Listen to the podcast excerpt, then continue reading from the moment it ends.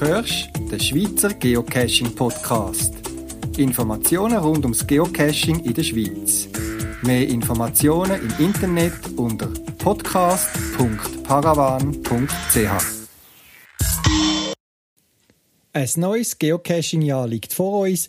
Willkommen zur ersten Ausgabe 2014 vom Schweizer Geocaching Podcast. Es ist die 43. Ausgabe vom Januar 2014. In dieser Ausgabe möchte ich ein bisschen auf das Thema Ausrüstung und Sicherheit zu sprechen kommen. Im ersten Teil für die normalen Cache bis vielleicht vier Sterne und im zweiten Teil gibt es dann Tipps und Erfahrungen rund um T5 Cache, vor allem solche, wo es um Klettern und Seiltechnik geht. Der Paravan Shop hat ja seit kurzer Zeit auch spezielles Klettermaterial für Geocacher im Sortiment. Sachen, die man braucht, um sicher irgendwo raufzukommen und wieder runter oder umgekehrt. Ich wünsche euch, wie immer, viel Spaß beim Zuhören.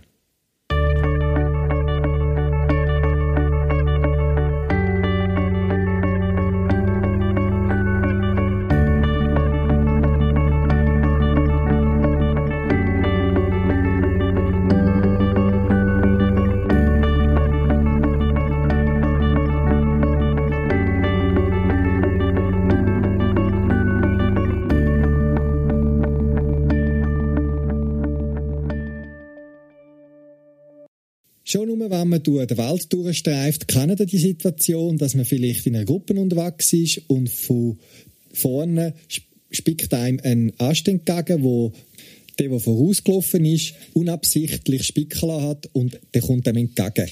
Wenn es nur bei einem kleinen Kratzer auf den Backen bleibt, ist ja gut. Viel schlimmer kann es enden, wenn es ins Auge hineingeht. Ich selber trage Brüllen, wenn auch eine teure Glasbrüllen und glaube mich ein bisschen geschützt zu damit gegen so spickende Äste. Aber besser ist natürlich etwas aus Kunststoff und wo vielleicht nicht so teuer ist. Darum habe ich schon von Geocachern gehört, dass sie zum Geocachen ganz normale Schutzbrüllen aus dem Baumarkt, die gibt es jetzt schon aber ein paar Franken, die sind komplett transparent und man kann es teilweise sogar über die Normalbrüllen anlegen, mitnehmen und sich so schützen, wenn sie eben so durch Gebüsch und so durchlaufen. Weil sie eben vielleicht mal eine unangenehme Erfahrung mit einem zurückspickenden Ast gemacht haben. Eine vielleicht günstige Lösung als Idee ist eine Sonnenbrille.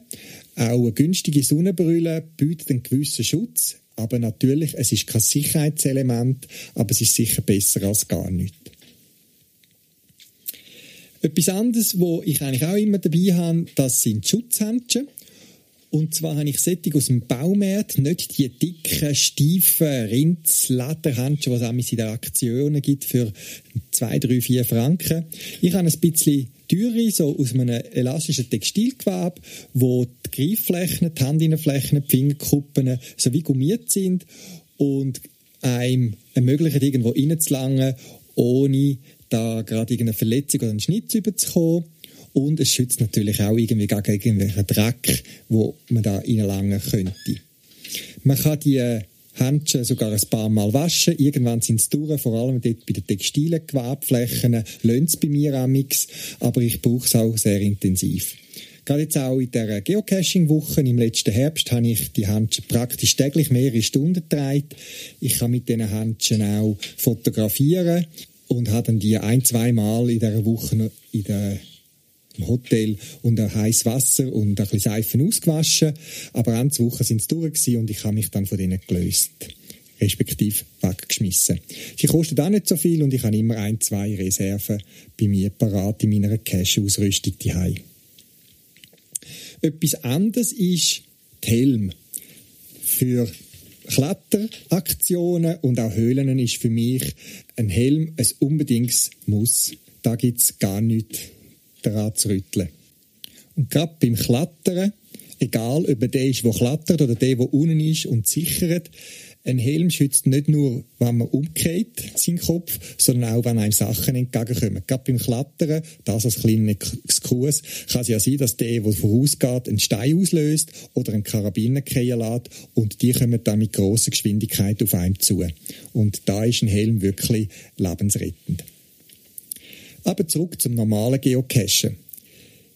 Ich gehe ja auch in Geocaches, wo vielleicht irgendwie mal in einen Tunnel hineingehen oder irgendeinen Kanal irgendwie unterirdisch, wo man sich muss bücken oder auch in einfache Lost Places, so bei der anspruchsvolleren trage ich auch selbstverständlich einen Helm, aber solche, die harmlos sind von den Gebäudigkeiten, wo nichts einsturzgefährdet ist, dort trage ich keinen Helm, sondern habe meistens einfach mein Käppchen an. Und mir passiert es regelmäßig, dass ich bin wahrscheinlich irgendwie so veranlagt, dass ich öppe die oder sehr oft eine Bühle mit heimnehme vom Geocachen oder eine Schramme.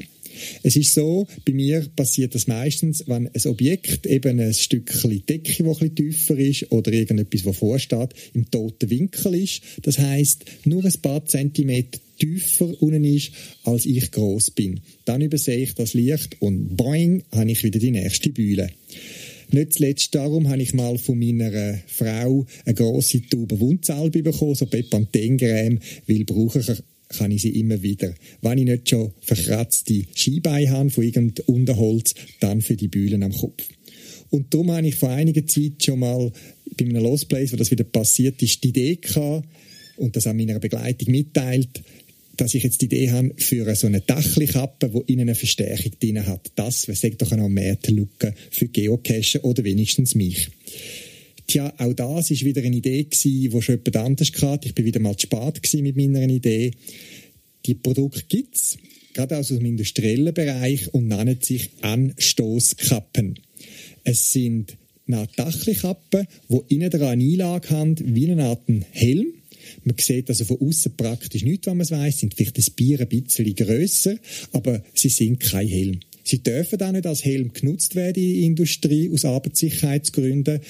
Aber sie sind dort empfohlen, wo kein Helm Vorschrift ist, aber es gleich kann passieren, dass vielleicht irgendetwas entgegenkommt, zum Beispiel in einer Schreinerei eine Latte, die umkehrt, oder in einer Maschinenhalle, wenn irgendeiner unter einer Maschine kriecht und etwas muss montieren, dann kann man auch dort den Kopf anschlagen.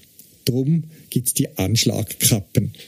Und wenn ich bei meinen Vorbereitungen für den Podcast ein bisschen umgeschaut habe, die Anstoßkappe ist sogar in der Wikipedia zu finden und dort habe ich gelesen, dass es die eigentlich zurückzuführen sind bis ins Mittelalter, wo die eher ärmeren Leute sich aus irgendwelchen Eisenblech so eine Art Kappe gemacht haben, wie sich nicht einen Helm haben können leisten. Und auch wenn die Schutzwirkung natürlich vernachlässigt ist, zu einem richtigen Ritterhelm oder einem Helm von heute, haben es doch so bei schräg anfliegenden Pfeil oder äh, abspringenden Schwerter, haben es doch einen gewissen Schutz. Zurück zum heute zum Geocachen die Anstoßkappen, äh, wo ihr auch den Link findet auf der Podcast-Webseite, die gibt's, kostet so ein bisschen, bisschen etwas über die 30 Franken, die luxuriösere Version, wo dann auch genug Lüftung und alles hat und eben die schützt vor Schlägen. Anstoßen, Bühlen und so weiter, weil es hat unten am Käppli hat eben so eine Einlage, ähnlich wie ein Helm, so aus einem speziellen Kunststoff, der schlagabsorbierend ist. Aber nochmal der Hinweis, es ist kein Ersatz für einen Helm. Es hat da kein Kinnband, wo wie bei einem Helm auch schützt, dass der Helm beim Stürzen nicht umkehrt. Das ist wirklich ein Dachlichkappe, wo man locker kann anlegen kann und wo auch nicht so viel Platz braucht wie ein Helm im Rucksack. Das vielleicht auch eine Überlegung. Doppelter Schutz vor Sonne und auch vor Bühlen ich habe auf jeden so eine angeschafft und hoffe, meine Bühlenanzahl in Zukunft ein bisschen zu reduzieren. Ein anderer Punkt, wo ich immer wieder staunen und sehe, das sind die Schuhe. Viele von uns sind gewöhnt, dass wenn sie geocachen, ein bisschen festere Schuhe anlegen, sagen das so Trekking-Schuhe, so Turnschuhe, die mit einem besseren Profil und so ein bisschen fester äh, zu binden sind, oder gerade Wanderschuhe, die ein bisschen höher geschnürt sind, die ich sehr bevorzuge, weil eben schnell einmal geht man nur ein bisschen spazieren, oh, dort hat es noch einen Cash und schon ist man 10 Meter neben dem Wagen. Und weil es gerade ein bisschen feucht oder glitschig ist, äh, hat man nicht so viel Halt. Und dort kann man sich schnell einmal den Knöchel verrenken oder verknacksen und so weiter. Und da geben gute Schuhe sicher einen Schutz dazu. Sie sehen ja heute auch sehr sportlich aus, von dem her auch das eine gute Investition, zumal es ja Sättige gibt, die wasserdicht sind und man einmal so ein bisschen ins Wasser reinstehen ohne gerade ganz nasse Füße rauszuziehen. Auch da gibt es die Stories von den Leuten, die eigentlich auf dem Weg zur Arbeit sind und unterwegs nur schnell noch haben wollen Cash holen und platsch irgendwo reingetrampelt sind und dann ihre Berufskleidung und entsprechend dreckige Schuhe beim Kunden gestanden sind. Und ich stehe nicht zu, ich habe das schon von anderen gehört. Ich selber habe aber auch schon ziemlich dreckige Schuhe gehabt, als ich mal äh, bei einem Kunden auftaucht bin, weil ich eben zu früh bin, meine Zeitreserven nicht braucht und gesagt, ja, was mache ich jetzt? Kann ich schnell einen Cash suchen?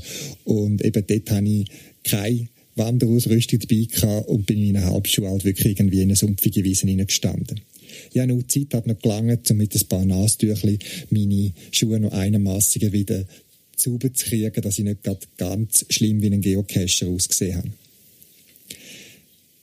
Der Rest der Kleidung, das kennen wir ja, Jacke, eine warme Jacke dabei zu haben, einen Regenschutz, äh, Trekkinghosen oder so, das ist immer empfehlenswert. Ich selber schätze so Trekkinghosen, die aus einem leichten Kunststoffmaterial sind, sehr, nicht zuletzt darum, wie sie leicht sind, schmutzabweisend und sie trocknen schnell wieder. Einerseits, wenn man es die Heide auswaschen oder in der Ferien kann man schnell ausspülen, aufhängen und sie trocknen sehr schnell wieder und wenn man mal einen Schuh voll neu mit rauszieht, sind die Sachen auch sehr schnell wieder trocken und man kann auch mit leicht feuchten Hosen, das ist mir auch schon passiert, äh, weiterlaufen. Man spürt noch, dass sie ein bisschen feucht sind, aber sie hängen nicht so schwer wie ein paar nasse Jeans. Ja, und wenn trotz Sicherheitsmaßnahmen mal etwas passieren ist man froh, wenn man eine kleine Apotheke dabei hat. Auch das bei mir im Rucksack.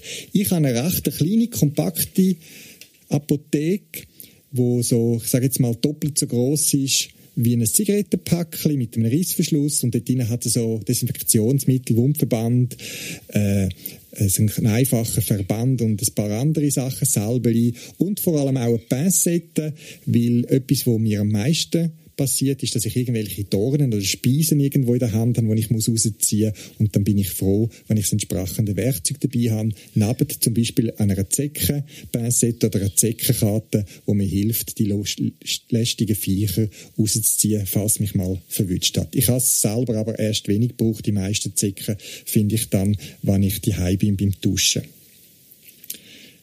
Auch das eine sinnvolle Investition Zwei, drei Pflaster ist sicher das Minimum, ein bisschen mehr schadet nichts. Überlegt euch, was ihr könnt brauchen was ihr mitnehmen könnt, was Sinn macht. Ein bisschen investieren in die Sicherheit bringt schon sehr viel Schutz vor unangenehmen Überraschungen.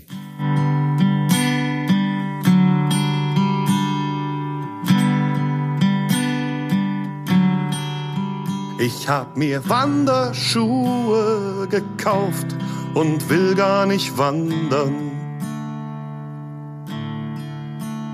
Ich hab Lampen im Wert eines Golfs und bin gar nicht beim Wachschutz. Ich hab ein Seil, ich hab Haken, ich hab Ösen und bin kein Bergsteiger. Ich hab ne Angelweste, ne Angelweste, ne Angelweste an und kann Fisch gar nicht leiden. Wir nennen es Dosenfischen oder Geocaching. Das ist ein Familienhobby oder eins für Einzelkämpfer, eins für... Als T5-Caches also Caches mit einer Terrainwertung von 5 Sternen, werden Caches gekennzeichnet, die eine spezielle Ausrüstung voraussetzen. Das kann eine Taucherausrüstung sein, ein Boot oder Klettermaterial. Im Folgenden möchten wir uns unter dem Begriff T5 über Caches unterhalten, die nur durch Klettern und Seiltechnik erreichbar sind. Dave, du cachest seit fünf Jahren und seit vier Jahren bist du T5-Geocacher, hast dir viel Erfahrung angeeignet. Ähm, wie hast du die gesammelt, die Erfahrung? Ja, du sagst es, vor äh, vier Jahren habe ich angefangen, indem ich mal mit äh, einem Kollegen mitgegangen bin und so ähm, mir das angeschaut habe und, und dann eben Interesse gefunden habe, den Spass daran, an dem gewissen Nervenkitzel, wo das auch äh, ist. Ähm, so bin ich in das ganze T5-Zeug reingekommen, dann vor vier Jahren effektiv äh, mir auch eine Ausrüstung zugetan und seitdem mache ich das sehr regelmäßig. Ja, wie viel, was, wenn du sagst regelmäßig, was muss ich mir da vorstellen? Sind das ein paar Dutzend oder wie viel T5-Cache hast du schon gemacht? Also die Regelmäßigkeit hängt immer von der Zeit ab, die man hat, aber das sind jetzt in den vier Jahren 280 T5er, die, die da zusammengekommen sind.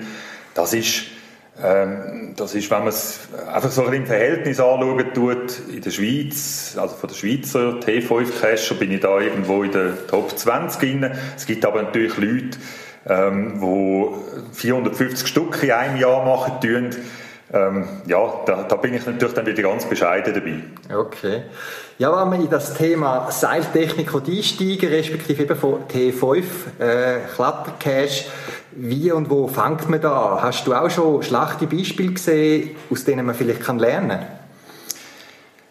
Ich denke, die meisten machen es wahrscheinlich so, wie es bei mir auch war. Man kennt jemanden und äh, kommt irgendwann einmal mit diesen T5er in Berührung und möchte gerne das auch mal ausprobieren und nützt dann die Gelegenheit, mit, äh, mit einem Kollegen mitzugehen.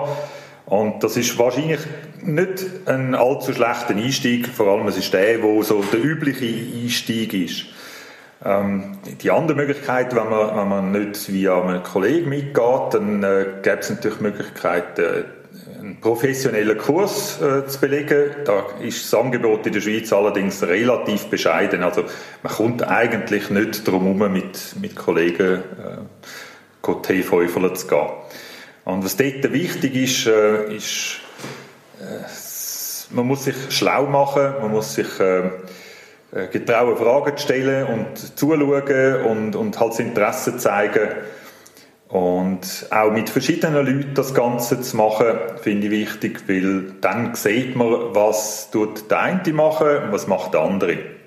Also dort, wo ich meine ähm, T5 kannte, wollte auffrischen, ich hatte die aus der Jugendarbeit her noch, gehabt, habe ich mir äh, einen Bergführer gemietet, wo ich äh, gekannt habe und wo ich zuerst haben müssen erklären, was er jetzt für einen Kurs soll und das hat sich sicher gelohnt aber eben, man hat es selber organisieren, weil das T5-Cache, das Seiltechnik für Geocache, das ist eben so ein bisschen speziell, weil eben es ist nicht ein Industriekletterer, es ist kein Baumpflager, der dort geht, sondern es ist irgendeiner, der irgendwelche äh, Plastikdosen geht sammeln und das ist auch zuerst ein Aha-Erlebnis für den Bergführer. Aber ich denke, dort habe ich sehr viel gelernt durch den Bergführer, wo man es auch praktisch hat können üben. Und eben, ich glaube, die Erfahrung auch schon gemacht, es gibt ja verschiedenste Techniken, wir kommen vielleicht nachher noch drauf, ähm, es gibt nicht die goldene Regel und wenn einer die kann, dann kann er alles und es gibt immer verschiedene Möglichkeiten. Das ist richtig und genau darum finde ich es eben wichtig, dass man mit verschiedenen Leuten das machen machen, weil jeder hat seine eigene Technik und ich sage immer, wenn ich jemanden mitnehme, das, was ich erzähle, ist die Art, wie ich klettern tue. Und ich tue auch mit verschiedenen Techniken arbeiten, aber äh, es gibt nicht äh, ein richtig oder ein falsch. Das Wichtige ist, es muss eine Technik sein, die sicher ist und eine, die man beherrschen tut. Und alles andere, da muss man halt schauen, was einem liegen tut. Und darum ist es wichtig, dass man eben mit verschiedenen Leuten äh, umeinander zieht und, und sieht, was braucht der eine für Material, äh, was tut er für eine Technik anwenden und so sich dann eben in das Ganze hinein begibt. Also nochmal zurückkommen zu der T5-Cache, also irgendwie eine Dose, die auf der Höhe oder in der Tiefe versteckt ist. Kannst du einfach erklären, wie man sicher an einem Seil kann aufsteigen kann und wie man sicher wieder runterkommt? Also als Anleitung kann ich das natürlich nicht erklären, weil das funktioniert nicht in einem Interview. Äh, für das muss man es in der Praxis machen. Aber ich möchte noch etwas sagen, was äh, Theorie angeht. Es gibt ja die Möglichkeit, sich auch theoretisch weiterzubilden und das ist auch etwas sehr Wichtiges. Nebst der Praxis gehört für mich absolut zusammen, dass man eben auch sich schlau machen tut, zum Beispiel über äh, gute Bücher, ich habe dann noch einen Tipp dazu, oder in Foren oder auch sonst im Internet, indem man wirklich Fachartikel sucht äh, und, und allenfalls auch Videos, wo, wo man sind, anschauen tut und so eben auch das theoretische Wissen ein bisschen aufbaut, weil da kommen dann vielleicht auch Fragen zusammen oder werden auch Fragen beantwortet, wo man vielleicht in der Praxis nicht so hat oder äh, das eine gehört einfach zum anderen. Finde ich wichtig, dass man beides anschaut. Vielleicht noch äh, ein kurzer Satz zum, zum Thema Foren Da gibt es einfach einen Haufen Leute, die keine Ahnung haben und irgendetwas erzählen tun. Äh, man muss dort ein bisschen vorsichtig sein. Und wenn man regelmäßig in so T5-Bereich von der Foren liest, dann merkt man mit der Zeit auch ein bisschen, wer hat wirklich ein Wissen und ein Know-how, wo er etwas Gescheites weiter erzählt und welches sind die, die einfach nur irgendeinen Senf zu allem geben müssen, aber nicht wirklich eine Ahnung haben, von was sie reden tun. Also vorher ein bisschen Vorsicht, vorsichtig, ähm, Fachbücher und, und Fachartikel im Internet kann ich sehr empfehlen. Ja, aber jetzt nochmal, um ein konkreter werden. Also, ist es wie in einem James Bond Film, wo man einfach durch zwei Schuhbandel kann äh, sich äh, so Knöpfchen machen und aufsteigen und dann sich einfach mit starken Oberarmen wieder runterlässt. Also, jetzt doch ein bisschen konkreter. Wie komme ich an einem Seil auf und wieder runter und zwar sicher? Gut, schön wäre es, wenn man es so könnte machen, einfach so aus der Uhr raus schnell ein Seil lassen. Nein, ähm, es braucht natürlich Material und beim Material da gibt es sehr viel. Da kann man anfangen mit sehr einer einfachen Ausrüstung äh, über einen Sportklettergurt mit Brusigschnürli. Ein Seil braucht man natürlich und ein paar andere Sachen, Karabiner, Abseilgeräte etc. Und das geht dann aber weiter bis zu der professionellen Industriekletterausrüstung, wo man sich für, für Seilklettern auch zutun kann. Und alles hat so ein bisschen sein, sein Einsatzgebiet. Und da kommt es halt darauf an, äh, wie oft tut man so etwas machen? Tut man äh, einmal im Monat klettern gehen oder tut man das irgendwie all Wochenende exzessiv betreiben? Ähm, der Preis von, der, von diesen verschiedenen Ausrüstungen ist natürlich sehr unterschiedlich. Der Komfort auch. Äh, das Gewicht, äh, alles hat einfach seinen Einsatz, äh, sein Einsatzgebiet und, und das ist das, wo man zuerst mal herausfinden muss, was braucht man effektiv. Eben, es gibt verschiedene Methoden und ich selber ähm, habe einfach eine Ausrüstung, wo ich mich sicher fühle, wo ich sicher kann bedienen kann und wo vielleicht äh, gewichtsmäßig so mehr oder weniger ein optimiert ist, wo ich es einmal kann transportieren, weil ich nicht immer alles mit dem Auto mitnehme. Bei mir ist Sicherheit gerade vor. Ähm, es gibt andere, die vielleicht sagen, ich muss aufs Gewicht unbedingt schauen. Ich glaube, eben, das sind die Punkte, die du auch so ein bisschen angeschnitten hast. Also ja. man muss sich mit dem Gerät einfach sicher fühlen. Ich möchte vielleicht da als einfaches Beispiel sonst noch geben. Ich kann äh, in den meisten Fällen meinen mein, äh, Petzel Navajo dabei, das Industrie-Ausrüstungsteil zum Klettern. Hat den Nachteil, dass es eben einerseits äh, ein bisschen schwerer ist, ein bisschen grösser ist, aber es ist sehr eine komfortable Sache. Aber es ist zum Beispiel ein, äh, ein Klettergut, den ich jetzt sicher nicht würde mitnehmen würde, um einen Klettersteig zu machen. Für das habe ich dann wieder einen ganz normalen Sportklettergut, der sehr leicht ist und, und sehr klein äh, da ist wirklich die Frage von, wo tut man was brauchen. Im Höhlenbereich zum Beispiel hat man wiederum ganz andere Ausrüstung. Ähm, ja, also da gibt es halt einfach alles Mögliche.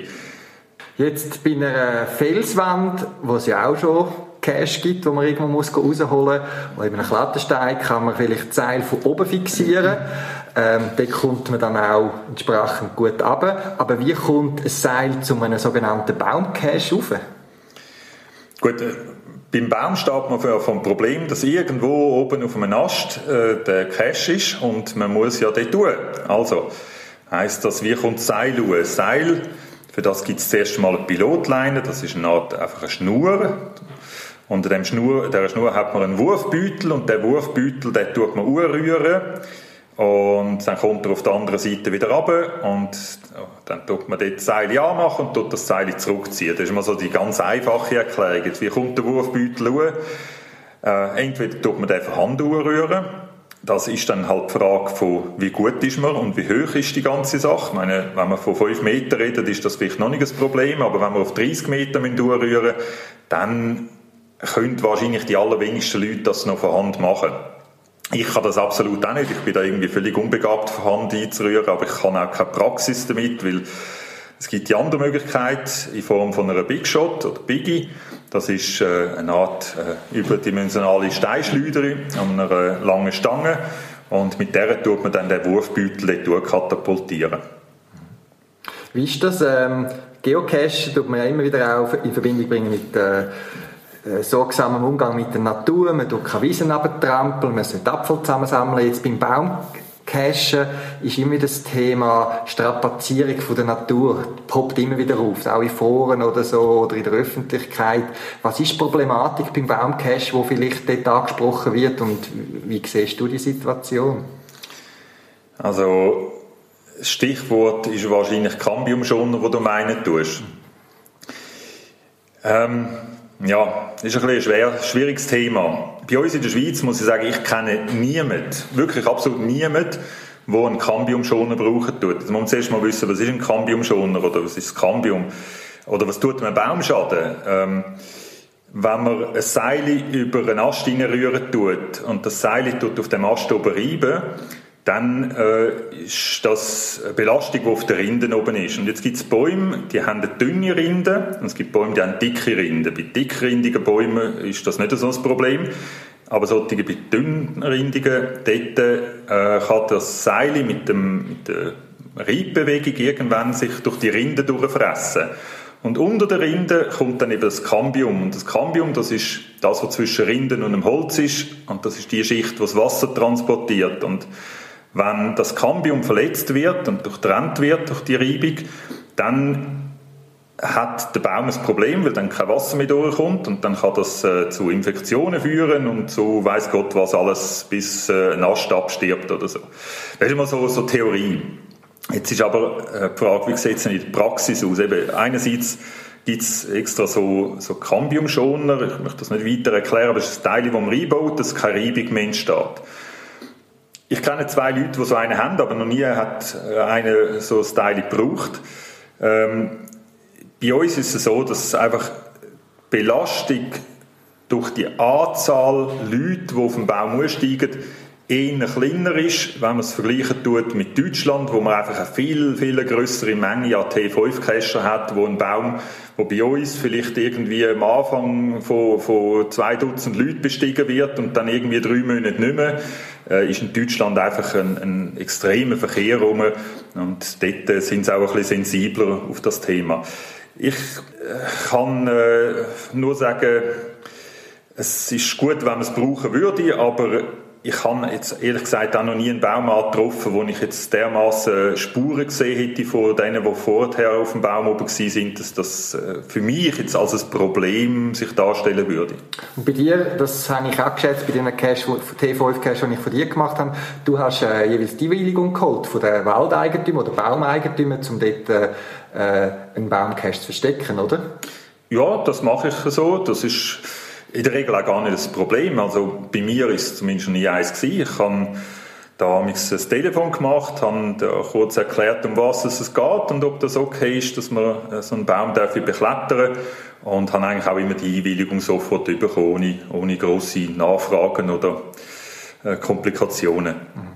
Und eben die ganze Thematik mit der Baumstrapazierung kommt wahrscheinlich auch aus dem Modesport Slackline, oder? Wo die Leute irgendwie an Bäumen Slacklines machen, wo es auch so Rindenschoner gibt und eben nicht alle brauchen das und dann eben der Baum auch seitlich im Stammbereich verletzt. Und meines Wissens ist in Deutschland, hat jetzt glaube ich eine Stadt das verboten, also Slackline in den Park und so weiter und damit auch das T5 cashen. Also dort äh, ist es wahrscheinlich auch etwas, was ein bisschen übergeschwappt ist. Aber eben, man muss sich dem bewusst sein und ich denke, wenn man das ein bisschen äh, vernünftig anschaut und überlegt, wie man Seile baut und so weiter, dann kann man gut damit umgehen, ohne schlechtes Gewissen überzukommen? Ja, das denke ich schon. Ähm, es kommt dort auch noch ein bisschen, aber da möchte ich nicht zu weit äh, theoretisch werden, äh, ein bisschen darauf an, wie man ein Seil einbauen tut. Es gibt eine sogenannte Würgetechnik, da hat man praktisch null Reibung mehr auf dem Ast oben. Äh, und es gibt äh, statische und dynamische Seile. Das dynamische Seil, das tut eben viel mehr reiben, weil es, äh, weil es wie eine, einfach gesagt, wie ein Gummiseil ist, wo ständig äh, und runter geht. Im dynamischen Seil sieht das auch ein bisschen anders, äh, schon im statischen Seil sieht das auch ein bisschen anders aus. Ähm, darum, wie gesagt, bei uns ist die Problematik nicht wirklich groß. Ja, zum Schluss vielleicht jetzt nochmal zurück zum Anfang. Was empfiehlst du jemandem, der so in den T5-Bereich möchte einsteigen, Seiltechnik, Baumcache und so weiter? Wie würdest du zusammenfassend ihm für äh, äh, einen Einstieg empfehlen?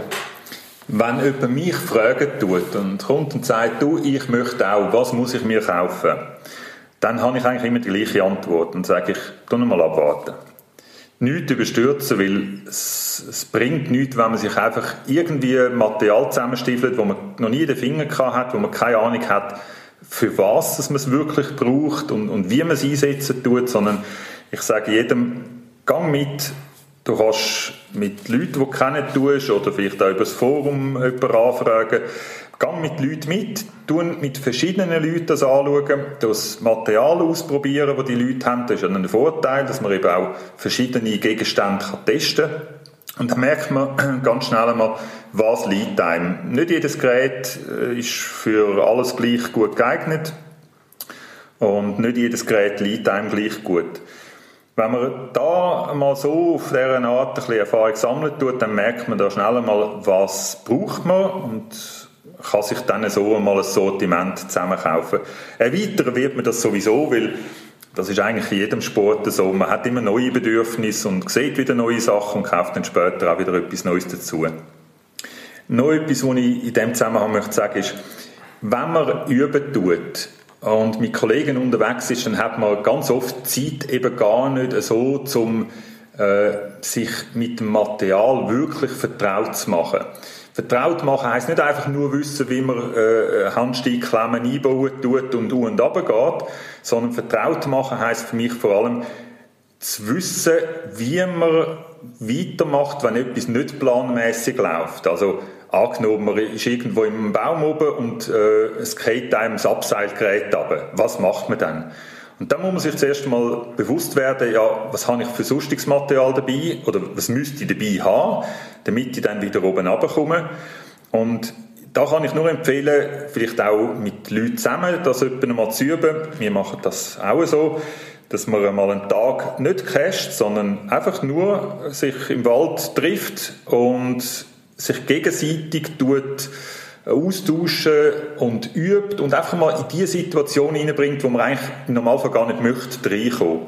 Das ist äh, enorm viel wert, wenn man dann weiß, wie man es machen tut, wenn es dann wirklich einmal brennt. Äh, es gibt nichts Schlimmes, als wenn man irgendwie äh, an einem Seil ist und in Panik kommt, weil dann kann man nicht mehr denken, dann geht gar nichts mehr. Das habe ich letztens an mir selber müssen, feststellen, dass ich also etwas absolut Simples nicht mehr im Griff hatte, einfach weil, weil äh, der Kopf ausgesetzt hat.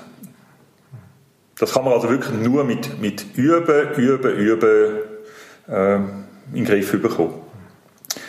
Und etwas anderes, wo vielleicht auch noch gerade in das Thema hineingehören tut, ist, wenn man mit äh, Leuten unterwegs ist und man selber noch nicht so Erfahrung hat, dann einfach das Ganze ruhig und langsam angehen und sich überlegen, ob man sich das auch zutraut, weil es ist absolut wichtig, dass man auch mal sagen kann, nein, ich mache etwas nicht, als dass man sich irgendwie im, im Gruppendruck oder so äh, unter Zwang fühlen tut, jetzt irgendetwas müssen zu machen, was einem nicht liegt. Vor allem, wenn man nicht weiß, wie man es macht. Weil das bringt am Schluss alle in eine, in eine Gefahrensituation hinein.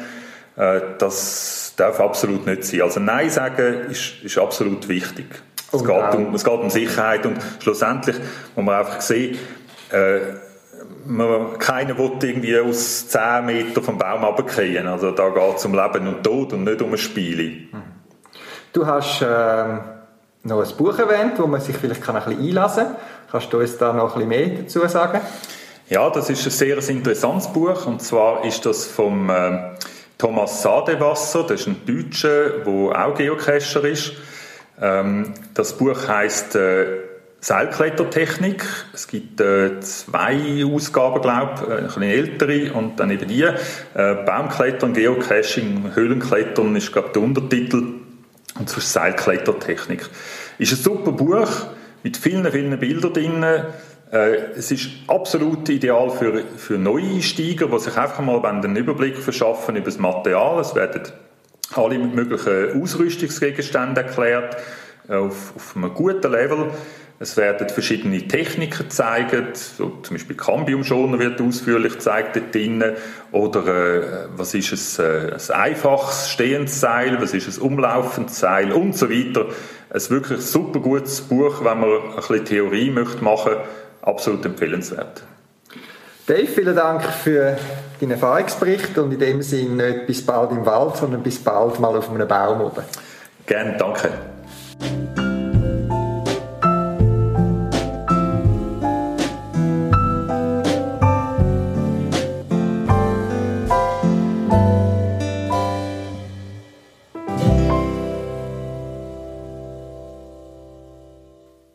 Eines der zentralen Elemente bei Klettercache ist ein guter Klettergurt. Es gibt prinzipiell ja zwei Varianten. Das eine, das kennen die meisten, das sind so Sitzgürtel, wo man auch zum Sportklettern braucht, wo man bei Alpinisten im Gebirge sieht oder wenn man einen Klettersteig macht.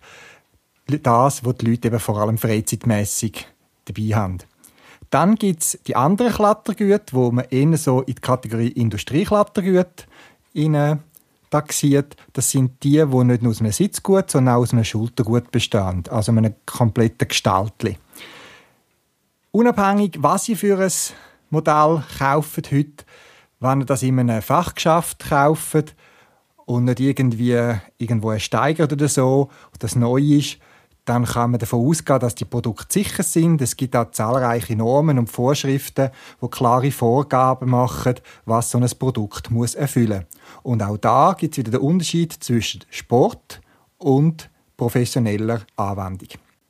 Um es aber auf jeden Fall nochmal erwähnen, es gibt auch im industriellen Bereich normale Sitzgürtel, einfachere und auch im Sportbereich äh, ganze Klettergestaltli. Das hat mit verschiedenen Punkten zu tun.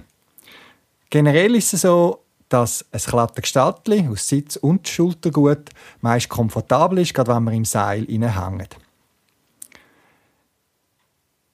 Die Aufgabe von so einem Sitzgut ist ja euch einerseits sicher an einem Seil oder irgendwo zu fixieren und das andere ist auch, dass wenn ihr würdet krehen, dass ihr den Fall könnt überleben und aushalten.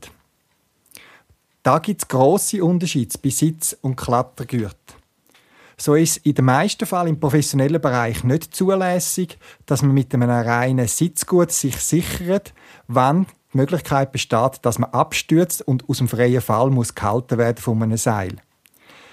Dort ist meistens ein Schultergut, das komplett gestaltet, vorgeschrieben. Von der Norm her. Der Grund ist nicht, dass ein Sitzgut allein zu wenig aushalten oder können reissen. Meistens sind die Aufhängepunkte und Schnallen und so genau gleich stark wie die an den Schulter, Schultern oder im Brustbereich von einem kompletten Klettergestaltli. Dort geht es mehr darum, dass neben der Kraft wo das Gerät oder das äh, System muss auffangen eben auch darauf ankommt, wie ihr reingeht. Wenn ihr, das kann man sich relativ leicht vorstellen, am Bauchnabel unten aufgehängt sind und ihr größere Strecke frei fallen, ist die Chance eben groß, dass es so leicht nach hinten kippt und der Schlag zwar aufgehalten wird, es nichts reißt, das ist eigentlich immer der Fall, aber so einen starken Schlag überkommt in den Rücken, weil er schräg liegt oder nach hinten wegkippt, dass sonst eine Verletzung kann sich daraus ergeben. Im Sportbereich nimmt man das teilweise in Kauf. Man schaut das, man geht da anders dran an als im professionellen Bereich, wo die Leute da damit arbeiten. Dort ist das nicht zulässig und dort muss man das immer vermeiden. Es ist also immer ein Abwägen, was man einsetzen will und auch in welchem Bereich man tätig ist. Wir als Geocacher sind ja im Hobbybereich tätig. Trotzdem ist es gut, wenn man sich auch inspirieren lässt von anderen Vorgaben und Normen. Für viele Sachen, eine kleine Abseilstrecke oder etwas, ist ein Sitzgut, ein einfacher, leichter, meistens genügend. Zumal man dort ja selten den Fall hat, dass man frei fällt, weil man ist ja selber gesichert und man hat irgendein Rückhaltesystem, ein Abseilgerät oder irgendetwas, wo man ja schon im Seil hängt, wo es einem einfach kann stoppen, aber man hat nicht einen freien Fall, wo man muss daraus ausgehalten werden. Eine Firma, die seit vielen Jahren schon so Klettergüter, Sicherheitsauffangsystem und anderes selber produziert in Österreich, hat erkannt, dass das T5-Geocachen, Klettercache, zunimmt und damit auch der Markt für sie besteht, um spezielle so Klettergüter zu verkaufen. Und die haben einen speziellen Geocacher Klettergut entwickelt, basierend auf einem professionellen System. Die Idee ist nicht, dass das System weniger sicher ist. Es muss genau die gleichen Vorschriften erfüllen wie andere auch und es ist auch so abgepriesen und von der Norm her gegeben, dass man da den Klattergut, den Geosalus, wie das Modell heißt, darf auch im professionellen Bereich einsetzen. Die Firma hat sich oft überlegt, Geocacher brauchen nicht alles, was ein professioneller Industrieklatterer braucht. Ein Beispiel ist, dass wenn ihr einen professionellen Industrieklattergut seht, haben die meistens hinten am Rücken, so im Schulterbereich, eine Auffangöse, wo man ein Auffanggerät kann befestigen. Zusätzlich zu einer Schlaufe am, im Brustbereich, wo die gleiche Funktion kann übernehmen kann, weil je nach Komfort und so weiter macht man sich dann eben im professionellen Bereich am Rücken an. Und dort hat man zum Beispiel gesagt, das brauchen Geocacher nicht, weil die sind an einem Abseilgerät und wenn sie sich noch irgendwo sichern zusätzlich, dann langt das, wenn das im Schulterbereich ist. Dadurch kann man Gewicht sparen und auch Kosten. Auch bei zwei, drei anderen kleinen Details hat man gesagt, das braucht es nicht oder eine andere Ausführung gewählt, gleich sicher. Aber man muss ja nicht Funktionen integrieren, Zahlen gewichtsmäßig und frankenmäßig, wo man gar nicht braucht. Darum ist der Geosalus auf den Markt gekommen, wo ihr auch auf der Podcast-Webseite viele Bilder dazu gesehen. Ich habe einfach kurz einen Blogbeitrag dazu geschrieben und der Gut selber kommt man beim Paravan Shop über. Aber wie erwähnt, es geht vor allem in unserem Bereich um Bequemlichkeit. Die Sicherheit ist gegeben bei korrekter Anwendung, allein schon durch die Normen und die Vorgaben. Schaut euch das an, überlegt euch auch Gewicht ist immer ein Thema. Das ist zum Beispiel im Geosalus etwas, wo er deutlich leichter ist als andere.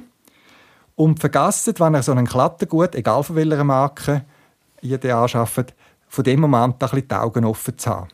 Weil Klettermaterialien, ihr habt das vielleicht auch schon gehört, gibt es zwischendurch vorsorgliche Rückrufmaßnahmen, wie bei anderen Produkten auch. Im Sicherheitsbereich ist man einfach da noch vielleicht einen Schritt voraus und ruft eher mal etwas zurück als in anderen Bereichen, wenn nur Verdacht besteht. Das letzte Jahr war so etwas mit Klettersteigset, wo verschiedenste Hersteller ähnliche Komponenten drin hatten, wo sich herausgezeigt hat, nach einem schweren Unfall, nach einem tödlichen Unfall, dass etwas falsch ausgelegt war, vermutlich, nicht so berücksichtigt war. Und dann hat man die entsprechenden Klettersteigset zurückgerufen. Darum, wenn ihr euch so ein bisschen mit Klettersachen äh, beschäftigt, selber im Einsatz haben, behalten damit ein bisschen die Ohren offen und die Augen, falls es irgendwie Rückrufaktionen gibt. Also Produkte, Klettergürt, Seil, Karabiner und so haben auch eine Lebensdauer. Die einen Produkte ein bisschen länger, die anderen ein bisschen weniger, je nachdem. Es ist auch abhängig, wie stark man die Produkte braucht. Aber es ist ja so, dass man die Geräte und Seil und so weiter nicht einmal kaufen kann und dann 30 Jahre lang problemlos brauchen. Im weitesten Sinn kann man das auch als Verschleißmaterial anschauen.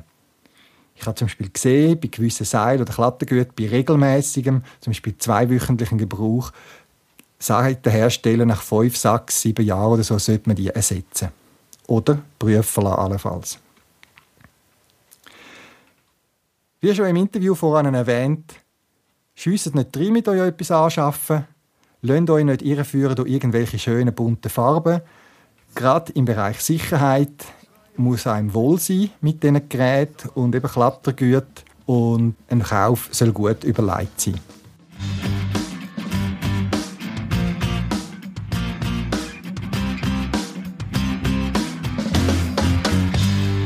Ich habe im Fernsehen zum ersten Mal davon gehört und war begeistert. Gleich neben meinem Büro fand ich eine Filmdose hinter einer Regenrinne. Ich schrieb vielen Dank ins Logbuch und dass ich jetzt auch dabei bin. Und dann habe ich zu Hause meiner Frau davon erzählt und die hat gelächelt. In meiner Stimme schwangen das Abenteuer und die Wildnis. In dieser milden Zeit, in dieser milden Zeit.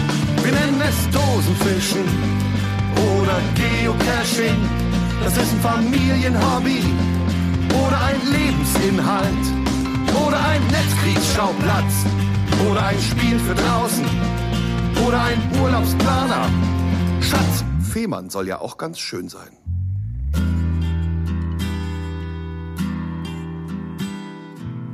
Das wäre es auch schon wieder für das Mal vom Schweizer Geocaching Podcast. Links zum Beitrag und weitere Informationen findet ihr auf der Podcast-Seite unter podcast.paravan.ch. Wenn ihr eine Idee oder einen Beitrag für einen Podcast habt, schickt mir ein E-Mail auf podcast.paravan.ch oder benutzt das Podcast-Telefon, ein Telefonbeantworter, wo 24 Stunden für euch parat ist. Ihr findet Telefonnummern auch auf der Podcast-Webseite. In dem Sinn, viel Spaß beim Geocachen und bis bald im Wald.